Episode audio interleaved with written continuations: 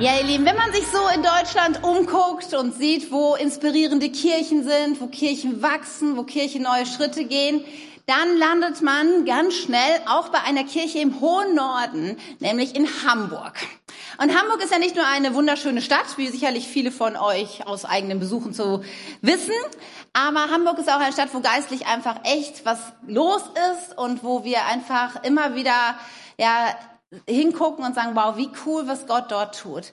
Ja, wir haben heute die Ehre, Pastor Matthias C. Wolf und seine großartige Frau Heidi hier zu haben. Und es ist wirklich was Besonderes. Ja, ihr dürft gleich klatschen. Moment. Ich möchte eben noch ein bisschen was erklären dazu, ja. Ähm, es sind großartige Leute. Ja, Heidi ist eine besonders gute Freundin von mir, deswegen freue ich sie so, dass sie sich losreißen konnte und mitgekommen ist. Und Matthias ist einfach jemand, ich habe selten jemand erlebt, der so eine Gabe hat, das Wort Gottes auszulegen. Ich habe euch letzte Woche schon davon erzählt, die, die da waren, wissen es, ja. Und ich glaube so sehr, dass Gott ihm was Besonderes gegeben hat, auch heute Morgen. Und die Kirche, die sie bauen, ist vorbildlich. Es ist mittlerweile an drei Standorten in Hamburg. Und einfach zu sehen, wie Woche für Woche da so viele Menschen zusammenkommen, Menschen verändert werden, ihren nächsten Schritt gehen, wie sie Einfluss haben, auch weit über Hamburg hinaus. Und wir immer wieder so viele gute Berichte hören von Leuten dort. Und das ist großartig, dass Matthias sich die Zeit genommen hat, heute zu uns zu kommen. Er ist auch viel unterwegs, hat viel um die Ohren und es ist uns eine Ehre, dass er und seine Frau heute Morgen hier bei uns sind. Und deswegen lade ich euch ein, wie es braucht bei uns ist, dass wir aufstehen und ihn begrüßen mit einem herzlichen K21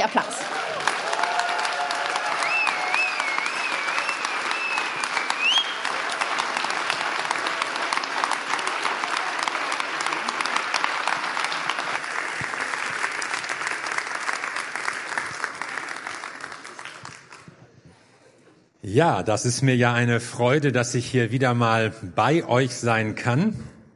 So am Anfang des Jahres. Ich wünsche euch erst noch mal ein so gesegnetes neues Jahr. Ihr habt euch bestimmt Dinge vorgenommen und ich hoffe natürlich, dass das alles so Wirklichkeit wird. Aber noch mehr hoffe ich natürlich, dass Gottes Pläne mit euch Wirklichkeit werden und dass das, was er sich so vorgenommen hat, dass das in eurem Leben passiert, ihr das auch rechtzeitig mitkriegt und so auf dieser Spur seid. Ich glaube, dann sind wir immer auf der guten Seite. Gott hat Gutes vor und Gott leitet uns und so auf seinen vorbereiteten Wegen zu gehen, das ist ja eigentlich immer etwas sehr, sehr Schönes. Ja, ihr Lieben, kennt ihr diesen Mann? Ich meine jetzt nicht den, der da so in Anbetung hinten steht, sondern den Mann da in der Hocke vorne. Äh, ich meine, er verbirgt ja sein Gesicht, das macht es eigentlich schwer zu erkennen, wer das ist, aber erkennt ihr ihn? Und wie heißt er? Yogi was ja einheitlich. Normalerweise sagen die Leute hier immer bei allen Fragen in der Kinderstunde Jesus, aber hier war es zu eindeutig. Okay, und wenn man das Bild sieht, fragt man sich, was denkt er gerade? Was geht in diesem Mann vor? Was hat er soeben gesehen, dass er diese unnatürliche Haltung einnimmt? Wie könnte man diese, dieses Bild bei ihm überschreiben? Das darf nicht wahr sein. Das darf nicht wahr sein. Das ist auch so mein Thema heute. Das darf nicht wahr sein. Und es gibt ja so, ich meine, wir hoffen natürlich, dass uns solche Gesten in diesem Sommer erspart bleiben. Aber vielleicht kennst du auch in deinem Leben so Situationen, da denkst du, das darf nicht wahr sein. Uns bleiben nämlich solche Situationen nicht unbedingt erspart.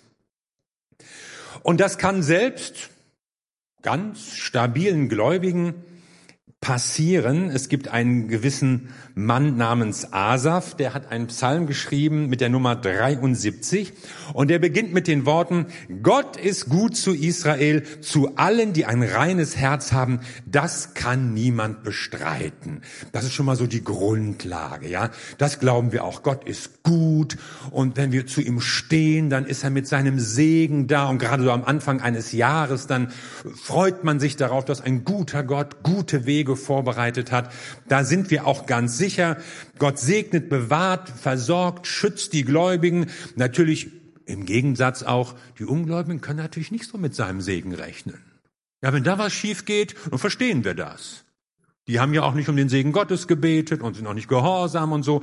Aber uns geht's natürlich gut einfach, weil wir auf Gottes Seite stehen. Es gibt so schon damals im alten Israel und eigentlich im ganzen alten Orient so eine ganz klare Sicht dieses, dieses Zusammenhangs von Tun und Ergehen. Wenn du zu Gott gehörst, wenn du gute Dinge tust, dann wird es dir gut gehen. Wenn nicht, ich garantiere für nichts. Aber so ist man sich schon mal sicher. Aber dann klopft die Erfahrung unbarmherzig an die Tür, selbst bei Asaf. Ich aber wäre beinahe gestrauchelt, es fehlte nicht viel und ich wäre zu Fall gekommen, denn ich beneidete die überheblichen Menschen. Ihnen geht es gut, obwohl Gott ihnen völlig gleichgültig ist. Ihr Leben lang haben sie keine Schmerzen, sie strotzen vor Gesundheit und Kraft. Sie müssen sich nicht abplagen wie andere Menschen und die täglichen Sorgen sind ihnen ganz und gar fremd. Sie sind stolz auf ihren Stolz und tragen ihn zur Schau. Ja, sie prahlen sogar mit ihren Gewalttaten. In ihren feisten Gesichtern spiegelt sich die Bosheit ihres Herzens wider. Mit Verachtung schauen sie auf andere herab und verhöhnen sie. Mit zynischen Worten setzen sie jeden unter Druck. Sie tun, als kämen ihre Worte vom Himmel. Sie meinen, ihre Sprüche seien für die ganze Menschheit wichtig.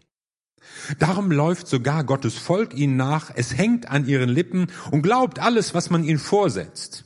Denn diese eingebildeten Leute sagen, Gott kümmert sich um nichts. Wie sollte er auch? Er thront so weit oben und weiß nicht, was sich hier unten abspielt. Selbstsicher und sorglos leben sie in den Tag hinein. Ihr Vermögen und ihre Macht werden immer größer. Da hat man so seine festen Grundüberzeugung als Christ, so für sicher geglaubtes Wissen, dass Gott die Seinen segnet und behütet und dass es natürlich gut ist, zu Gott zu gehören, weil wenn man nicht mit Gott ist, dann geht es einem schlechter und dann sowas. Den anderen geht's ja besser. Den geht's ja viel besser als mir. Und das bringt ihn in eine regelrechte Krise. Ja, ich wäre fast gestrauchelt. Und das war immerhin Asaf. Ja, Asaf war nicht so irgendein Neubekehrter oder äh, neu in der Gemeinde, der noch gar nicht so richtig wusste, wie das ist. Der war Lobpreisleiter bei König David, Reichslobpreisleiter. Das war schon jemand. Der war ganz oben. Der wusste eigentlich, wie die Dinge laufen. Aber nein, den Gottlosen geht es besser. Das empfangene Gute lässt sie sündigen. Der Segen führt sie gerade nicht zum Danken, sondern zu einer Sorglosigkeit. Man liest von Hochmut, von Gewalttat, von hemmungslosem Luxusleben, von Verhöhnung, Sport, Lästerung, bösen Reden, von einer Verantwortungslosigkeit. Am Ende ignorieren sie einfach Gott. Und das ist ein richtiger Schock für einen Gläubigen. Nicht nur den Gläubigen geht es doch nicht immer gut, sondern auch so die Umkehrung, wenn, wenn man gesegnet wird, wenn es dir gut geht, ja, dann wirst du doch wenigstens anfangen, Gott zu danken. Wenigstens dann. Aber nein. Im Gegenteil.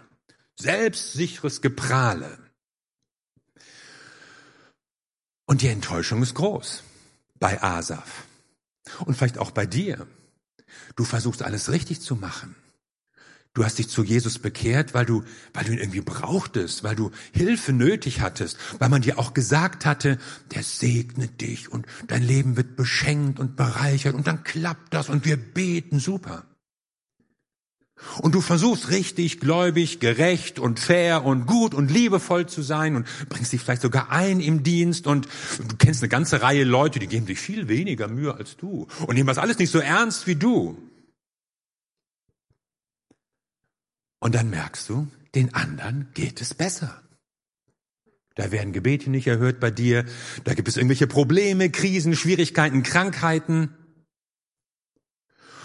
Und dieses einfache Weltbild, das wir so gerne hätten, stimmt einfach nicht. Ungläubig heißt eben nicht unglücklich. Oder reich sein heißt auch nicht unglücklich. Die Leute sind nicht alle verzweifelt auf der Suche, bis wir ihnen endlich was von Jesus erzählen. Das stimmt anscheinend nicht, dieser Zusammenhang zwischen tun und ergehen. Wer Gutes tut, dem geht es auch gut und umgekehrt. Und das ist richtig frustrierend. Du kannst durch Vergleiche dein Leben ruinieren. Vergleichen. Fang an, dich mit irgendwelchen Leuten zu vergleichen. Du wirst immer jemanden finden, der ist reicher und gesünder und fitter und bei dem klappen die Dinge besser, ist beruflich erfolgreicher, sieht sogar besser aus. Gibt's immer jemanden.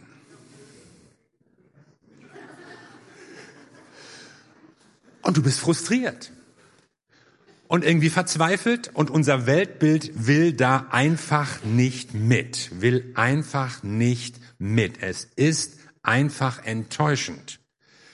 Ich meine, wenn es den Ungläubigen, ja, wenn es ihnen wenigstens schlechter gehen würde. Man sagt ja manchmal so, ja, die sind vielleicht reich, aber nicht glücklich. Das würde uns so innerlich beruhigen, ja. Oder glücklich und nicht reich, das geht auch noch. Aber reich und glücklich. Und dann womöglich auch noch gesund. Nein. Und da kann so etwas wie Neid, wie Missgunst nach unserem Herzen greifen. Wenn die Dinge in der Welt sich nicht so darstellen, wie wir es gerne hätten. Und wenn man da erstmal angebissen hat, so bei diesem Vergleichen, bei diesem neidisch werden, bei diesem gucken, wie geht's denn denen im Vergleich zu mir? Dann kann man sich so richtig schön da reinsteigern, ja. Also das macht ja auch Asaf hier. Wenn man genau hinschaut, übertreibt der ja maßlos. Alle Ungläubigen sind gesund, alle sind wohlhabend, keine Sorge. Doch Quatsch. Ich kenne auch Ungläubige, die krank sind und unglücklich und zu wenig Geld haben und das Geschäft läuft nicht und alles irgendwie. Also so ist es ja nicht. Aber oh, wenn man sich erstmal so auf diese Schiene begeben hat, dann, dann sieht das so aus, überall toll, nur bei mir nicht, ja. So in einem selbstmitleidigen, unrealistischen Denken, das um uns herum kreist. Und so ein richtiger Frust breitet sich aus. Ja, lohnt es sich denn dann an Gott zu glauben? Also Frust, das kommt ja vom lateinischen Wort frustra und das heißt ja vergebens. Vergeblich. Es ist vergeblich an Gott zu glauben. Es bringt einfach nichts. Ich habe mir das so schön ausgemalt, Leute haben mir irgendwas erzählt, welche Vorteile das bringt. Nein, ist ja doch nicht so. Warum glaube ich dann noch an ihn? Warum gebe ich mir auch Mühe, ihm nachzufolgen? Warum verzichte ich auf manches, diszipliniere mich hier oder da, wenn es doch keinen Unterschied macht? Und tatsächlich ist ja ein, ein Leben in einer konsequenten Nachfolge auch in mancher Hinsicht anstrengender, als sich einfach so mit der Masse mittreiben zu lassen und so zu tun, was alle tun und zu machen, was alle machen. Und solche Fragen können aufkommen, vielleicht in unserer Krankheit oder in irgendwelchen Krisen, in irgendwelchen Schwierigkeiten, die wir haben. War es völlig umsonst, fragt hier Asaf, war es völlig umsonst, dass ich mir ein reines Gewissen bewahrte und mir nie etwas zu Schulden kommen ließ? Da kommen plötzlich richtig existenzielle Fragen auf. Das ist ja keine akademische Erörterung, ja, wie ist das eigentlich und wie siehst du das, sondern hier stürzt ein Gläubiger in eine Lebenskrise, weil irgendwas passiert ist bei ihm. Und er dann guckt, wie es anderen Leuten geht, und dieser Vergleich macht ihn einfach fertig. Und was ist jetzt mit deinem Glauben, Asaf? Was ist mit deinen ganzen tollen Lobpreisliedern, die du schön mitsingst, die du sogar komponiert hast? Was ist mit deinem Gott? Und so sackt sein Glaube weg, fällt förmlich ins Koma. Und es gibt jetzt zwei Reaktionsmöglichkeiten. Es gibt immer Optionen. Und die eine Option wäre zu sagen, dann lasse ich's. Finger weg vom Glauben, Jesus, Kirche, Gott, Himmel, diesem ganzen Kram. Das bringt nichts. Glaube muss mir was bringen und mich interessiert nicht irgendwie so eine abstrakte Richtigkeit, ob das irgendwie wahr ist oder so. Wenn das nicht wirkt, was soll ich? Dann suche ich mir einen anderen Gott oder keinen oder, oder lebe einfach so, worauf ich Bock habe. Was fühlt sich gut an, das mache ich. Und so weit kann es kommen, wenn Leute in einer gewissen Verzweiflung, in einer gewissen Enttäuschung sind. Solche Leute kenne ich, auch aus Gemeinden, in Gemeinden, die irgendwann sagen, das habe ich mir alles anders vorgestellt. Ist ja doch nicht so, wie ich gehofft habe. Dann brauche ich das auch nicht mehr. Oder aber man macht sich auf die Suche. Man hält es für möglich, dass man vielleicht noch nicht alles übersehen hat, nicht alles weiß, nicht alles verstanden hat, dass der Fehler vielleicht auch bei meinen Vorstellungen liegen konnte und, und könnte und nicht bei Gott. Und da trifft so eine Haltung, die wirklich Gott ernsthaft sucht, auf eine, ich will mal sagen, so eine typische postmoderne Glaubensüberzeugung. Ja, wo man den Glauben so als eine nützliche Bereicherung des Lebens dazu nimmt. Ich höre immer wieder so Glaubenszeugnisse, bei uns jetzt hier, hier nicht jetzt, so bei euch das nicht, aber, aber so bei uns in Hamburg, da sagen Leute manchmal, wenn ihr zur Gemeinde kommt, äh, wir fanden das toll hier, wir mochten die Musik und, und, und der Pastor war nett und die Predigten bringen auch was. Also, da hört man nicht viel von, ja, meine Sünden und ich habe mich bekehrt und mein Leben war auch verfuscht und ich habe einfach gemerkt, sondern, hey, ich find's hier cool.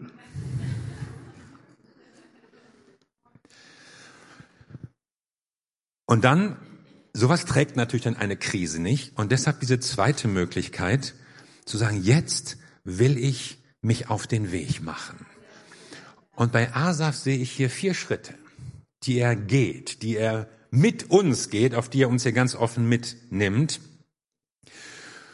Und ich will sie nennen, der erste Schritt, sag Nein zum Neid. Oder sag Nein zu Vergleichen. Ich kann nicht einfach gottlos handeln. Er überlegt ja auch, soll ich das auch alles fahren lassen? Und dann sagt er hier, hätte ich mir vorgenommen, ich will genauso vermessen reden wie Sie, dann hätte ich treulos gehandelt, dann hätte ich dein ganzes Volk verraten. Wenn ich gesagt hätte, ich will ebenso reden wie Sie, so hätte ich treulos gehandelt.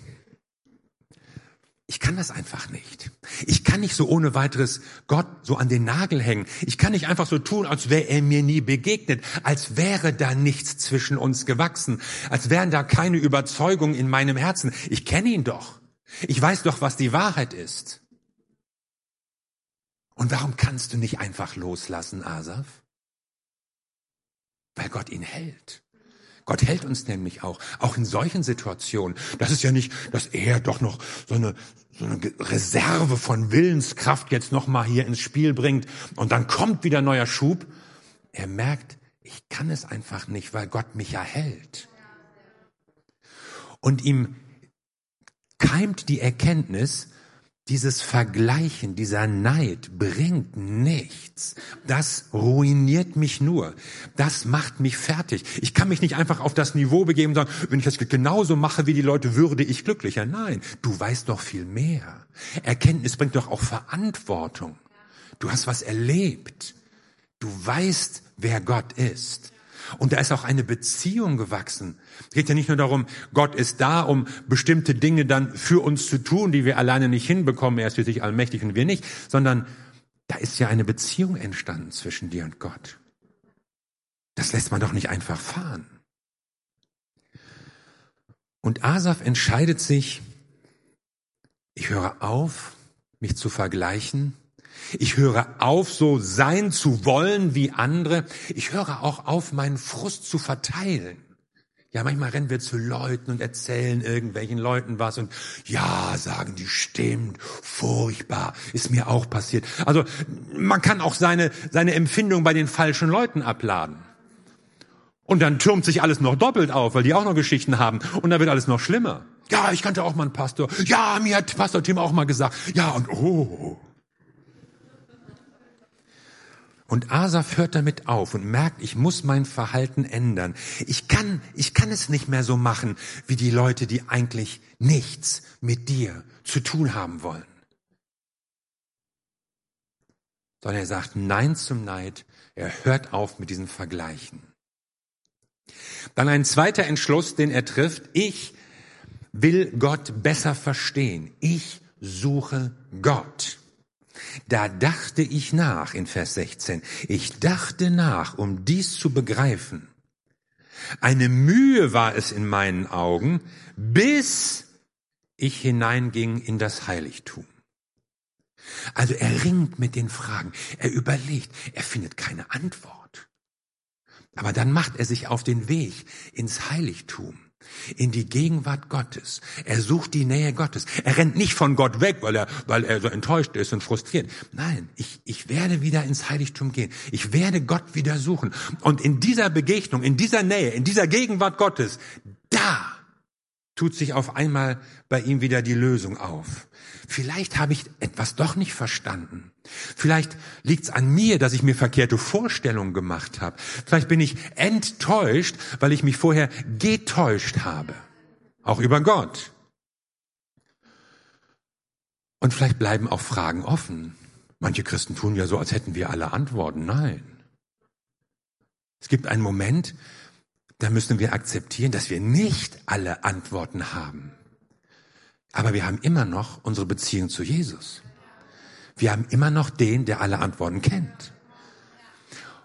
Und da macht sich Asaf neu auf den Weg. Er hört auf zu reden, er hört auf sich zu bemitleiden, sondern er hält inne. Er denkt nach.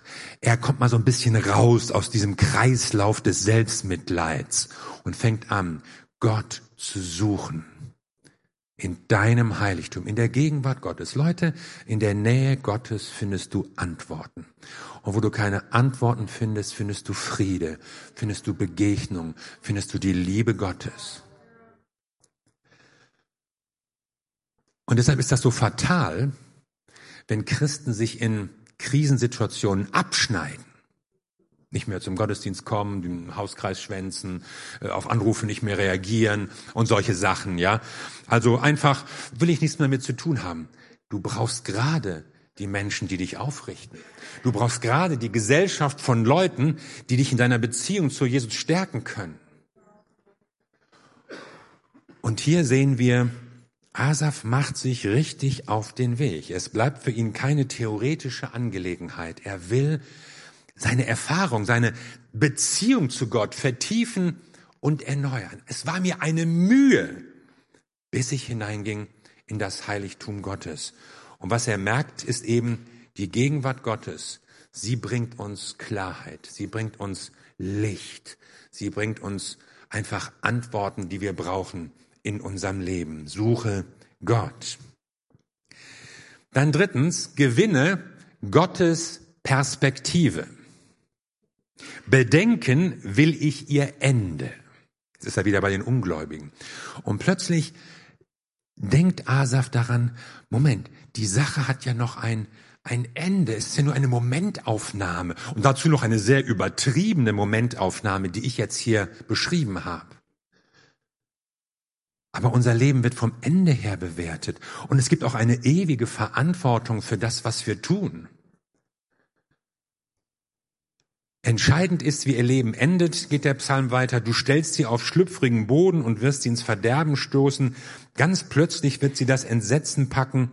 Sie werden ein Ende mit Schrecken nehmen. Er überlegt einfach darüber und denkt darüber nach, was könnte in der Zukunft passieren? Wie ist es, wenn Gott den Menschen zur Verantwortung zieht? Manchmal haben wir ja so das Gefühl, Gott schläft irgendwie. So, du schlägst die Zeitung auf und, und was du da so liest, da fragst du dich, wo ist eigentlich unser Gott? Ich meine, mein, hier, hier singen wir dann so Lieder, was so im Himmel lobend und tosend. Aber, aber ich meine, wie sieht's überall so aus? Da könnte man schon mal ins Zweifeln kommen. Und da machen Leute manchmal auch Gott Vorwürfe. Aber nein, Gott schläft nicht. Und er verzögert nicht, weil, weil ihm das irgendwie egal ist, sondern weil er geduldig ist. Weil er Menschen die Gelegenheit zur Umkehr gibt.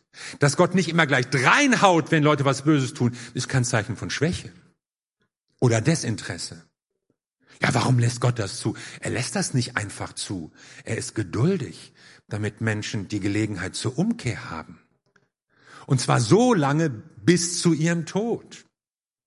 Damit niemand sagen kann, ja, ich hätte mich ja noch bekehrt, du hast mich ja zu früh in den Himmel geholt oder so.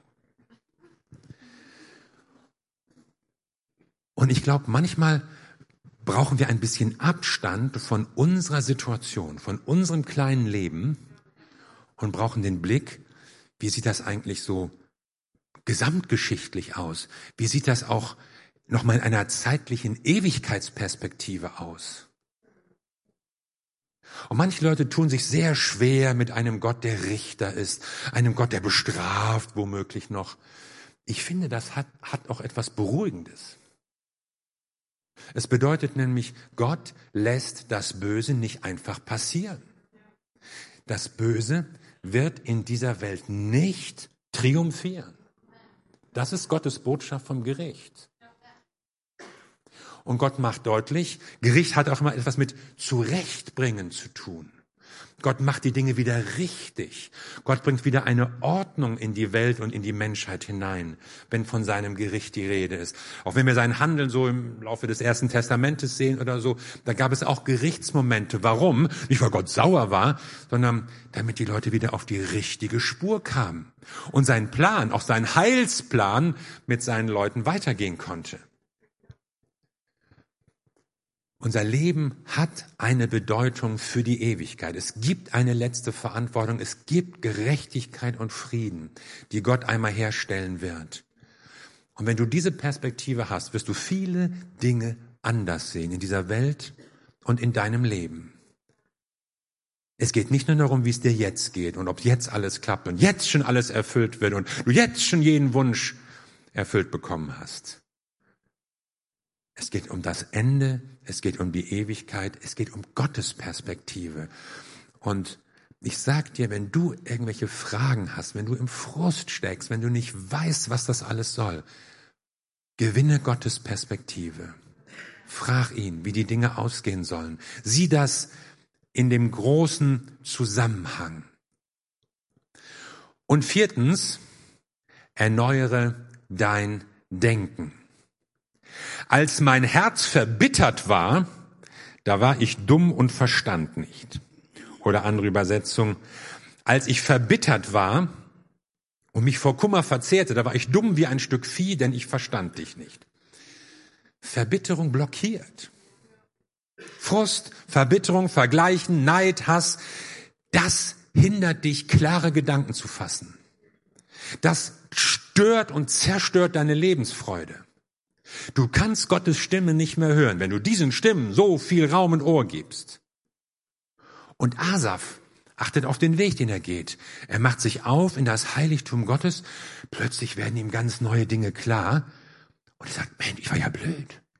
Wie ein Tier. Dumm wie ein Stück Vieh war ich gewesen. Auf diese Ebene habe ich mich begeben in meinem Selbstmitleid, in meinem Gemotze und Gemecker. Und er merkt, das ist eine ganz, ganz andere, andere Ebene auf einmal, zu der er eigentlich berufen ist. Nun wollen wir nichts Negatives über Tiere sagen. Die sind ja zum Teil auch intelligent und schlau und lassen sich Sachen einfallen. Ich habe jetzt gerade gestern gelesen, dass in, in Nordamerika ist ja so ein kalter Winter, ja. Und auch in North Carolina sind dann so Sümpfe, wo Krokodile leben, zugefroren. Und das passiert eigentlich nie.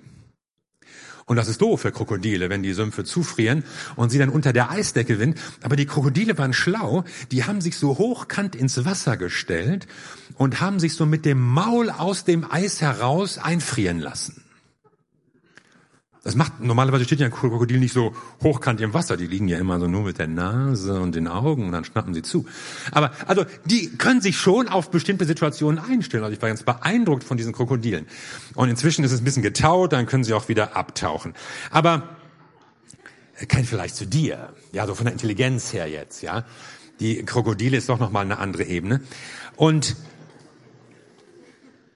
indem Asaf sich neu auf die Suche nach Gott macht, ändert sich sein Denken und er merkt, nee, ich will nicht mehr so ein, so ein, so ein tierisches Geplapper und Gemecker von mir geben, sondern ich möchte eine andere Einstellung haben. Erneuere dein Denken und achte darauf, es ist ein Denkvorgang. Es ist nicht hier so ein und Gott sprach, ja. Das hätten wir ja manchmal so gerne, ja. Gott funkt rein, alles wird anders, auf einmal ist alles klar, das Licht wird angeknipst, irgendwie, du siehst, ach so, ja, danke, Herr.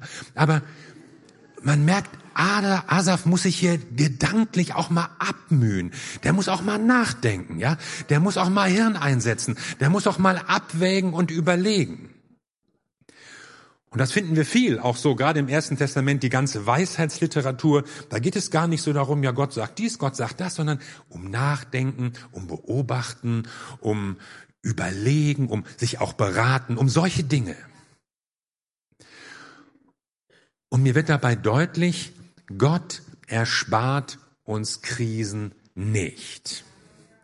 Manche Situationen müssen wir durchstehen, durchleiden, auch durchdenken. Das gehört auch mal dazu. Und dann kommen wir auch zu neuen Erkenntnissen. Und dann, jetzt hört euch mal diesen, diesen Brustton der Überzeugung an. Jetzt aber bleibe ich immer bei dir und du hältst mich bei der Hand. Du führst mich nach deinem Plan und nimmst mich am Ende in Ehren auf. Herr, wenn ich nur dich habe, bedeuten Himmel und Erde mir nichts. Selbst wenn alle meine Kräfte schwinden und ich umkomme, so bist du doch Gott alle Zeit meine Stärke. Ja, du bist alles, was ich habe. Ich aber darf dir immer nahe sein, mein Herr und Gott, denn das ist mein ganzes Glück. Also eine Entschlossenheit, ja. Er findet ein ganz neues Ja zu Gott, weil er sich aufgemacht hat, weil er nachgedacht hat. Ich bleibe jetzt bei dir. Du hast mich doch an der Hand festgehalten. Nach deinem Rat leitest du mich. Du nimmst mich auch am Ende auf in Herrlichkeit. Da werden plötzlich Dinge ganz klar, die vorher, als er sich verglichen hat, als er in diesem Selbstmitleid hing, total verschüttet waren. Da wurde überhaupt nicht mal dran gedacht, nur noch, dem geht's gut und der ist ja gesünder als ich und der hat so viel Geld und was hat der für ein Auto und mir mir. Auf einmal sieht er die wirklichen Dinge, die ihm mit Gott geschenkt sind. Und wie klein werden manche Sachen, die uns so wichtig sind oder auch in unserer Gesellschaft so eine große Rolle spielen, wenn wir sie aus der Perspektive Gottes betrachten, aus der Perspektive der Ewigkeit auch. Und wenn du diese Perspektive nämlich hast, dann bist du nicht weltabgehoben und irgendwie jenseitig abgedreht, sondern du kriegst auch ein anderes Bild vom Heute. Du kriegst auch einen anderen Blick für dein Leben, für deine Welt, wenn du das große Bild siehst. Und deshalb ist das so wichtig, dass wir unser Denken erneuern. Und wenn du so in einer Situation bist, so eine Das darf doch nicht wahr sein Situation, in einer richtigen Krise, Lebenskrise, manchmal auch Glaubens- oder Gotteskrise, dann hörst du hier, wie Asaf sich daraus gearbeitet, will ich fast mal sagen. Er hat sich bewegt. Ist nicht alles an Gottes Gnade, dass er bereitsteht, dass wir zu ihm kommen können, dass er hört. Aber trotzdem fließt uns das nicht alles so zu, dass man immer nur so warten kann, dass alles passiert und wenn nicht, dann eben nicht, sondern er macht sich auf den Weg. Und Sucht Gott. Und wenn wir Gott suchen, dann lässt er sich finden.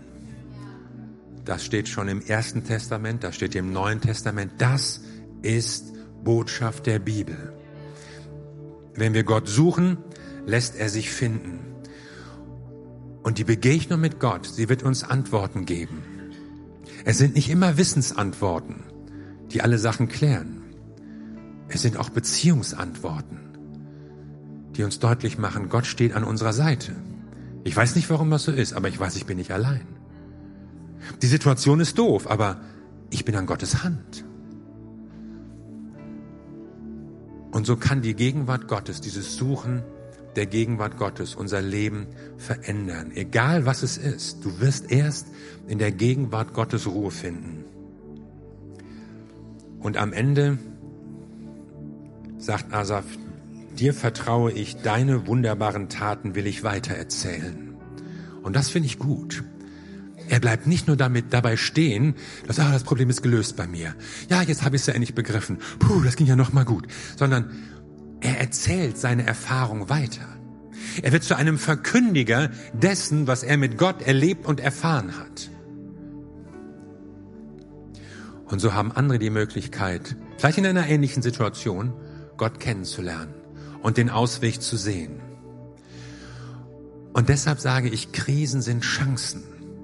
Auch deine Lebenskrisen, dein Frust, deine Enttäuschung, es sind Chancen. Warum erspart uns Gott das nicht? Weil wir darin lernen. Weil wir Wachstumsmomente haben, Wachstumsschübe möglicherweise, die wir sonst nicht hätten. Man kann auch sonst im Glauben wachsen, will ich nicht abstreiten. Aber immer wieder höre ich Menschen, die erzählen, wie sie gerade in Not und Krisen Gottes Nähe erlebt haben. Und wie sie da ganz anders rausgekommen sind und hinterher bezeugen können, das hätte ich nicht gelernt, wenn dies und jenes nicht passiert wäre. Für dein Glaubenswachstum ist dein Wohlergehen also unbedeutend. Gott will segnen, Gott will heilen, Gott will bewahren, Gott will schützen. Ja, und wir beten drum und wir danken ihm, wenn das passiert. Aber denk nicht, wenn es mir gut geht, ist Gott auf meiner Seite. Wenn Gott auf meiner Seite ist, muss es mir gut gehen. Sondern sei dir sicher, dass Gott immer bei dir ist. Und dass er zu dir steht. Und dass er dich auch durch solche Situationen durchzieht und dass du manchmal mehr in solchen Krisen lernst, als du es sonst lernen würdest. Und ich möchte uns gerne mit ins Gebet nehmen und dich ermutigen, darüber nachzudenken, wo stehst du? Wie geht es dir? Vielleicht gibt es in deinem Leben Situationen, wo du unzufrieden bist, dich vergleichst, neidisch bist auf andere Leute, vielleicht auch enttäuscht von Gott, der irgendwelche Sachen nicht getan hat. Und ich will dich ermuntern, ändere dein Denken. Beweg dich hin zu Gottes Gedanken. Such Gottes Nähe.